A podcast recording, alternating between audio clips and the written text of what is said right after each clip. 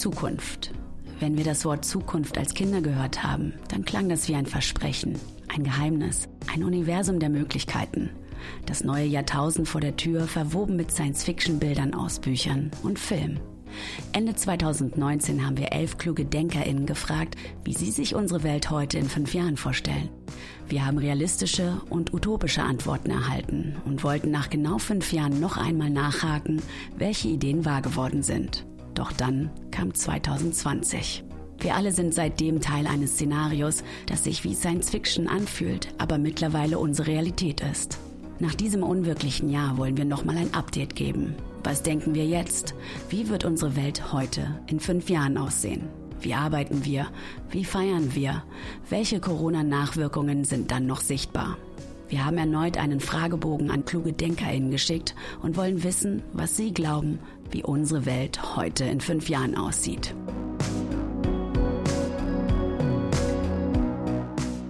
Stell dich doch bitte einmal selbst vor. Hi, mein Name ist Ricarda Lang, ich bin 26 Jahre alt und ich bin stellvertretende Bundesvorsitzende und frauenpolitische Sprecherin im Bundesvorstand von Bündnis 90 Die Grünen. Heute ist der 10. November 2020 und ich spreche jetzt über die Welt, wie ich sie mir in fünf Jahren vorstelle oder vielleicht auch erhoffe und für welche Welt in fünf Jahren ich kämpfen will. Was war die größte unerwartete Veränderung, die 2020 mit sich gebracht hat? Die Corona-Krise. Für mich war das Krasse, plötzlich so sehr auf so engen Raum begrenzt zu sein. Ich glaube, dass sich reduzieren müssen, sich das zurücknehmen müssen, der Verzicht auf Ausgelassenheit und vor allem der Verzicht auf das gemeinsame Politische. Das war für mich sehr ähm, unerwartet und ehrlicherweise auch ziemlich schmerzhaft in diesem Jahr. Und ich glaube, dass es auch wichtig ist, dass wir über diese Erfahrungen sprechen, weil ich habe es immer wieder erlebt, dass gerade wenn junge Menschen äh, äußern, was für sie vielleicht gerade hart ist, also wenn der Abiball ausfällt, wenn man nicht mehr feiern gehen kann, wenn die Freiräume fehlen, wo man vielleicht auch mal aus der familiären Enge ausbricht, wenn junge Menschen über diese Erfahrungen reden, wird ihnen oft mit Häme begegnet und es hören ganz oft Sachen wie, naja, anderen geht's doch noch viel schlimmer. Und das stimmt natürlich auch. Also klar geht's Leuten, die gerade in einem Pflegeheim liegen und vielleicht auch keinen Besuch mehr bekommen können, schlimmer als es mir geht. Aber ich glaube, es geht ja auch bei einer Pandemie nicht um Wettbewerb, wen es am schlimmsten geht, sondern es geht ja gerade um Solidarität. Und ich glaube, die Grundlage für Solidarität ist auch, dass wir über diese gemeinsamen Erfahrungen sprechen. Welche Corona-Nachwirkungen wird man noch in fünf Jahren spüren? Das kommt total drauf an, was wir daraus machen. Und zwar, ob wir aus dieser Krise lernen. Denn die Corona-Krise hat ja an vielen Stellen nicht einfach neue Probleme geschaffen, sondern sie hat bestehende Ungerechtigkeiten und Ungleichheiten sichtbar gemacht. Und die sichtbar machen ist oft hart, wenn man plötzlich sieht, wie vieles schiefläuft in unserem Gesundheitssystem oder wie ungleich immer noch die Chancen zwischen Frauen und Männern verteilt sind. Der unverstellte Blick gibt uns aber auch die Möglichkeit, diese Dinge zu verändern. Das heißt, ich würde sagen, wenn wir jetzt einfach nichts machen, wenn wir den Kopf in den Sand stecken und keine notwendigen Maßnahmen ergreifen, dann werden wir in fünf Jahren auf jeden Fall die Nachwirkungen merken, dass wir eine Retraditionalisierung der Geschlechterverhältnisse erleben. Aber wenn wir es anders machen, wenn wir aus dieser Krise lernen, die Hausaufgaben, die uns dadurch vielleicht mitgegeben werden, erfüllen, uns überlegen, was nehmen wir mit für eine krisenfeste Zukunft, dann glaube ich, dass wir ein Gesundheitssystem schaffen können in fünf Jahren, in dem nicht mehr ökonomische Profite zählen, sondern das, was tatsächlich gebraucht wird und das Patientinnenwohl und die Situation von der Menschen, die in diesem Bereich arbeiten, also in dem der Mensch und nicht die Zahlen zählen. Wie geht es Europa in fünf Jahren? Mein Ziel ist, dass Europa in fünf Jahren solidarischer ist. Weil in dieser Krise, in der Corona-Krise haben wir doch gemerkt, dass es komplett blind ist, auf nationale Scheuklappen und auf nationale Egoismen zu setzen. Und die ersten äh, Auswirkungen davon werden wir zum Beispiel bei der Impfstoffstrategie sehen. Also macht da jedes Land seine eigene Nummer und versucht vor allem sich selbst einen Impfstoff zu sichern? Oder schaffen wir es, den gerecht zu verteilen? Und ich würde mir wünschen, dass Europa damit auch sozialer wird. Also, dass sich was Berufsperspektiven für junge Menschen, was eine Arbeitslosenversicherung, was eine Kindergrundsicherung, was eine Garantiesicherung, die vor Armut schützt, dass hier europaweite Standards eingeführt werden und dass nicht wie 2008, 2009 bei der Finanzkrise die Kosten der Krise auf den ärmsten Ländern Europa ausgetragen werden, sondern dass wir solidarisch die Kosten der Krise stemmen und da vor allem auch Staaten wie Deutschland, die vielleicht besser durchgekommen gekommen sind, aus südeuropäischen Staaten wie Italien, unterstützen. Welche Auswirkungen zeigt der Klimawandel in fünf Jahren? Wir hören ja ganz häufig, naja, man darf jetzt nicht zu so radikal sein, man darf nicht zu weitgehend sein im Klimaschutz, weil das führt ja am Ende zu sozialer Spaltung, das ist nicht sozial verträglich. Andersrum wird ein Schuh draus. Weil, wenn wir jetzt nichts machen im Klimaschutz, wenn wir die Klimakrise so laufen lassen, wird die zu massiver sozialer Spaltung führen, weil sie gerade diejenigen am stärksten trifft, die eh schon wenig haben. Das gilt global, insbesondere im Blick auf den globalen Süden. Das gilt aber auch hier konkret, denn die Hitze in den Städten trifft als erstes die Menschen, die eben keinen Balkon haben, die keinen Garten haben, wo sie sich zurückziehen können. Und deshalb ist es auch eine soziale Aufgabe, die Klimakrise zu bekämpfen und sozusagen eigentlich auch die beste Sozialpolitik für die Zukunft, um eben genau diese soziale Spaltung zu verhindern. Und da müssen wir uns, glaube ich, auch ehrlich machen und anerkennen, dass alle, die jetzt so tun, als könnte man in der Zukunft Sicherheit ohne Klimaschutz schaffen, als könnten wir einfach wieder zurückkehren zu einer Normalität vor der Corona-Krise dass die uns ehrlich gesagt ein bisschen verarschen. Weil die Klimakrise lässt sich nicht einfach rückgängig machen. Wir können nicht einfach zu der Normalität davor zurückkehren, sondern es werden massive Veränderungen auf uns zukommen. Wir stehen aber vor der Entscheidung, ob wir diese Veränderungen gestalten ne? oder ob wir sie einfach passieren lassen und sie ihnen am Ende aussetzen. Und ich bin da ganz klar für die erste Option. Welchen Trend gibt es 2025 im Internet? Ich würde mir vielleicht eher wünschen, dass eine Sache kein Trend mehr ist und das ist digitale Gewalt, das ist Hate Speech. Ich hoffe, dass wir als Zivilgesellschaft, als digitale Gesellschaft stärker werden, lauter werden, solidarischer werden, uns besser unterstützen, bessere Regelungen sowohl strafrechtlich als auch zivilrechtlich, aber vor allem auch bessere Präventionsarbeit und die Radikalisierung machen, damit die Rechten endlich nicht mehr so viel Raum im Netz einnehmen, damit Menschen davon abgehalten werden, ihren Hass ins Netz zu posten, damit Frauen, äh, Menschen, die von Rassismus betroffen sind, die im Netz unterwegs sind, besser geschützt werden. Und ich hoffe deshalb, dass der Trend in fünf Jahren ja Solidarität und eine hetzefreies Netz sind. Wovon wirst du dich in fünf Jahren in deinem Leben bewusst verabschiedet haben? Ich hoffe, dass ich in fünf Jahren kochen gelernt habe, was ich jetzt gerade noch nicht kann und dass ich mich vielleicht von Yum Yum Instant Nudeln verabschiedet habe. Was ist die größte Bedrohung im Jahr 2025? Eine der größten Bedrohungen, die wir heute erleben, die aber noch weite Auswirkungen auf 2025 haben, ist eine Sparpolitik. Also dass unsere Antwort auf die Corona-Krise, wo massiv Geld ausgegeben werden muss, jetzt wieder zurück zur schwarzen Null, zurück zur Schuldenbremse ist und dadurch kein Geld mehr ausgegeben wird und wir uns damit in die Krise hinein und auch aus der Krise heraussparen. Weil das wird genau eine Wirkung haben. Und zwar, dass die Folgen der Krise, dass die Kosten der Krise vor allem auf den Schultern von denjenigen, die eh schon wenig haben, ausgeladen wird, weil bei Infrastruktur gespart wird, bei Sozialausgaben gespart wird und damit zum Beispiel die Menschen, die auf eine Grundsicherung angewiesen sind, die Menschen, die auf ein kostengünstige Freizeit- und Sportangebote angewiesen sind, bei denen wird gespart. Und es wird dann vor allem an zukünftigen Generationen gespart. Wenn wir jetzt nicht in Bildung investieren, wenn wir jetzt nicht in Klimaschutz investieren, wenn wir jetzt nicht in Infrastruktur investieren, dann müssen wir, meine Generation, muss in fünf und in zehn Jahren die Folgen davon ausbaden. Und das sind Schulden, die man nicht zurückzahlen kann. Das heißt, ich glaube, die größte Gefahr, die wir jetzt gerade vor uns haben, ist ein falsch verstanden konservativ neoliberales Sparversprechen und dass das auch noch als Generationengerechtigkeit verkauft wird, obwohl es das genaue Gegenteil davon ist. Und was wir dem entgegensetzen können, ist eine mutige und eine gute Investitionspolitik.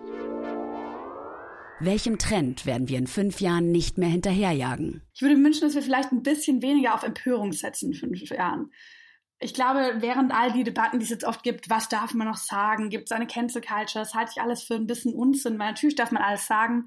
Ich glaube aber, dass wir oft auf eine Art und Weise diskutieren, gerade in sozialen Medien, insbesondere in Twitter, die uns nicht wirklich weiterbringt. Eine Art, wo wir uns sehr schnell empören über Kleinigkeiten, wo wir Dinge hochchessen, wo wir Mensch und Handlungen einsetzen. Also eine Person, die einmal einen Fehler gemacht hat, dann plötzlich zur Person non grata wird. Und ich glaube, das tut uns allen nicht gut. Und ich kenne das auch von mir. Ich merke es auch bei mir manchmal, dass ich einen Tweet absetzen will und ich denke mir dann so, naja, du könntest das jetzt sehr sachlich und klar und ruhig schreiben oder du könntest es vielleicht auch so super lustig, noch ein bisschen krasser, noch ein bisschen personifizierender schreiben und du weißt, dann kriegst du fünfmal so viele Likes. Wie wirst du deinen Geburtstag in fünf Jahren feiern? Jetzt wollte ich gerade sagen, in fünf Jahren wäre ich 30, aber stimmt nicht, da wäre ich schon 31. Mit sehr vielen Freunden. Welche Themen werden dich in fünf Jahren noch umtreiben, die heute schon wichtig sind? Mich wird auf jeden Fall Geschlechtergerechtigkeit, der Einsatz für eine gerechte Zukunft, das Selbstbestimmungsrecht von Frauen, das wird mich auch in fünf Jahren noch umtreiben, weil ich hoffe, dass wir bis dahin weiter sind. Aber wir werden nicht weit genug sein, wenn wir ehrlich sind. Nach jetzigen Studien sind wir zum Beispiel, wenn alles so weiterläuft wie bisher, erst in 100 Jahren haben wir Lohngleichheit erreicht. Und ich denke mir so, ja, ich würde ganz gern in meiner Lebenszeit zumindest noch die Basics, also gleich viel verdienen für die gleiche Arbeit, das würde ich ganz gerne noch äh, miterleben. Und ich glaube, auch wenn wir jetzt zurückblicken, in den letzten 100 Jahren wurde unglaublich viel erkämpft von ganz vielen mutigen Feministinnen. Wir merken aber auch, dass nichts davon in Stein gemeißelt ist. Wenn wir sehen, wie in den USA eine Abtreibung Abtreibungsgegnerin Supreme Court kommt, wenn in Polen Türkei die Istanbul-Konvention, also ein Gewaltschutzabkommen, das Frauen vor häusliche Gewalt schützen soll, aufgekündigt werden sollen, dann merken wir, dass all das, was in der Vergangenheit erkämpft wurde, immer wieder aufs Neue verteidigt werden muss. Und dass wir uns gleichzeitig nicht darauf ausruhen dürfen, sondern immer weiter noch schauen müssen, wie kommen wir in einer tatsächlich gleichberechtigten Zukunft, in der das universelle Versprechen von Freiheit und Gleichheit für alle Menschen auch wirklich eingelöst wird, wie kommen wir der näher und deshalb bin ich mir sehr sicher, dass ich auch in fünf Jahren noch Feministin sein werde und auch noch viele feministische Kämpfe führen werde. Was wird bis 2025 passieren, womit niemand gerechnet hat? Ich glaube, dass wir bis 25 aus Hartz IV ausgestiegen sind, dass wir Hartz IV überwunden haben und eine Garantiesicherung als eine würdevolle Existenzsicherung für alle Menschen eingeführt haben. Wird es 2025 in Deutschland Chancengleichheit für alle geben? Was hat sich verbessert? Wo gibt es immer noch Ungleichheiten? Nein, es wird keine komplette Chancengleichheit geben. Und ich weiß auch gar nicht, ob eigentlich nur Chancengleichheit, das ist vielleicht auch gar nicht allein das Ziel, sondern ich würde viel lieber über Teilhabe sprechen. Weil Chancengleichheit, das heißt ja erstmal, alle kriegen abstrakt irgendwie gleiche Chance. Dabei werden überhaupt nicht auf individuelle Voraussetzungen geschaut, die Leute mitbringen. Und ich meine, es macht einen Unterschied, ob ich eine Behinderung habe oder nicht. Es macht einen Unterschied, welchen Bildungsabschluss meine Eltern haben. Es macht einen Unterschied, wo meine Interessen liegen, wo meine Fähigkeiten liegen. Und ich würde mir eigentlich wünschen, ne, dass wir eine Gesellschaft schaffen, die allen Menschen den Zugang zu Strukturen gibt, die allen Menschen Teilhabe ermöglicht, die allen Menschen Partizipation ermöglicht. Und zwar unabhängig davon, was sie mitbringen, unabhängig davon, welche Merkmale sie haben. Und das geht weit über Chancengleichheit hinaus. Ich glaube, dass wir eine Frauenquote haben werden in Unternehmen, in, ähm, im öffentlichen Dienst, dass es damit normaler wird, dass Frauen mitbestimmen. Ich glaube, dass wir das Rückkehrrecht auf Vollzeit haben. Ich glaube, dass wir das Ehegattensplitting abgeschafft haben, dass Frauen so eine viel eigenständige Existenzsicherung haben, dass wir vielleicht auch erste Schritte hin zu einer Arbeitszeitverkürzung gegangen sind. Und dass es so eine wirtschaftliche Eigenständigkeit von Frauen gibt, dass es eine andere Aufteilung von Arbeit gibt. Und dass es dadurch auch sehr viel mehr Teilhabe und gewisserweise auch Chancengleichheit oder vielleicht Chancengerechtigkeit gibt. Und ich hoffe, dass wir ein Bundespartizipationsgesetz haben, dass Menschen mit Rassismuserfahrungen, dass die endlich gleich teilhaben können in öffentlichen Institutionen, am Wohnungsmarkt, dass wir eine Novellierung des Antidiskriminierungsgesetzes haben und tatsächlich bundesweit Antidiskriminierungsschutz nach vorne stellen und dass wir so eine Gesellschaft schaffen, in der tatsächlich Zusammenhalt und Vielfalt möglich ist. Welche neue Gewohnheit hast du in fünf Jahren kultiviert? Ich hoffe, ich weiß nicht, ob es eine Gewohnheit ist. Eigentlich ist ein bisschen eine Cheat-Antwort.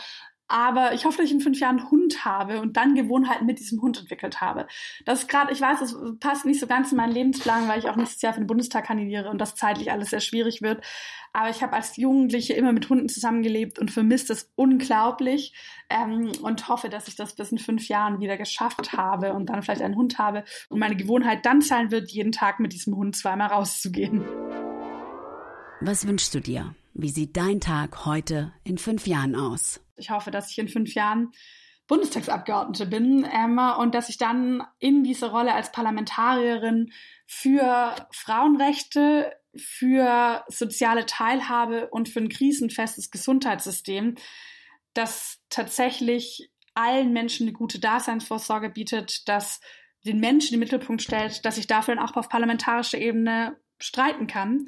Und vielleicht noch als allerletzten Punkt, ich glaube, bei all den Antworten, die ich gerade gesagt habe, merkt man, ganz viel davon ist von Hoffnung geprägt. Ich glaube, wir können heute nicht sagen, wie die Welt in fünf Jahren aussieht. Und das liegt daran, dass die Welt in fünf Jahren nicht in Stein gemeißelt ist, weil die Gesellschaft um uns herum nicht in Stein gemeißelt ist. Die Verhältnisse um uns herum wurden von Menschen gemacht und das heißt, sie können auch von Menschen verändert werden. Und Geschichte passiert nicht einfach, sondern sie wird ganz aktiv gemacht. Das heißt, wir stehen jetzt vor einem Momentum der Entscheidung, gerade mit dieser Corona-Krise, mit den Konjunkturprogrammen, unglaublich viel Geld, das ausgegeben wird, mit der Frage, ob wir diese Krise global zusammen angehen oder nationale Egoismen verfallen. Glaube, wir sind jetzt an einem Momentum der Entscheidung und ob wir eben in fünf Jahren in einer Welt stehen, in der wir uns Arbeit gerecht aufteilen, der Menschen sozial abgesichert sind, in denen Frauen gleichberechtigt sind, in der wir eine vielfältige Gesellschaft gemeinsam gestalten, oder ob die Klimakrise zu sozialer Spaltung führt, ob unsere Städte noch stärker verpestet werden, ob die Angriffe auf Frauenrechte zunehmen und Rassismus noch mehr Menschen das Leben schwer macht, das liegt in unserer Hand und das müssen wir entscheiden, welche Zukunft wir leben wollen und dann müssen wir diese gestalten. Das heißt, ich kann nicht sagen, wie die Welt in fünf Jahren aussieht, aber ich kann sagen, für welche Vision von einer Welt in fünf Jahren ich kämpfe und ich hoffe, dass ganz viele Menschen dabei mitkämpfen. Vielen Dank für die Beantwortung der Fragen und deinen Blick in die Zukunft. Wie hättet ihr die Fragen beantwortet? Schreibt uns euer Feedback und eure Gedanken zum Podcast über Instagram an mitvergnügen-podcast und hinterlasst gerne auch eine Bewertung auf der Podcast-Plattform eurer Wahl. Heute in fünf Jahren ist eine Produktion von Mitvergnügen. Redaktion Lisa Golinski, Maxi Stumm und Matze Hilscher. Sprecherin Gesine Kühne. Schnitt Sebastian Wellendorf. Musik Andy Finz. Abonniert den Podcast, damit ihr keine Folge und keine Antworten verpasst.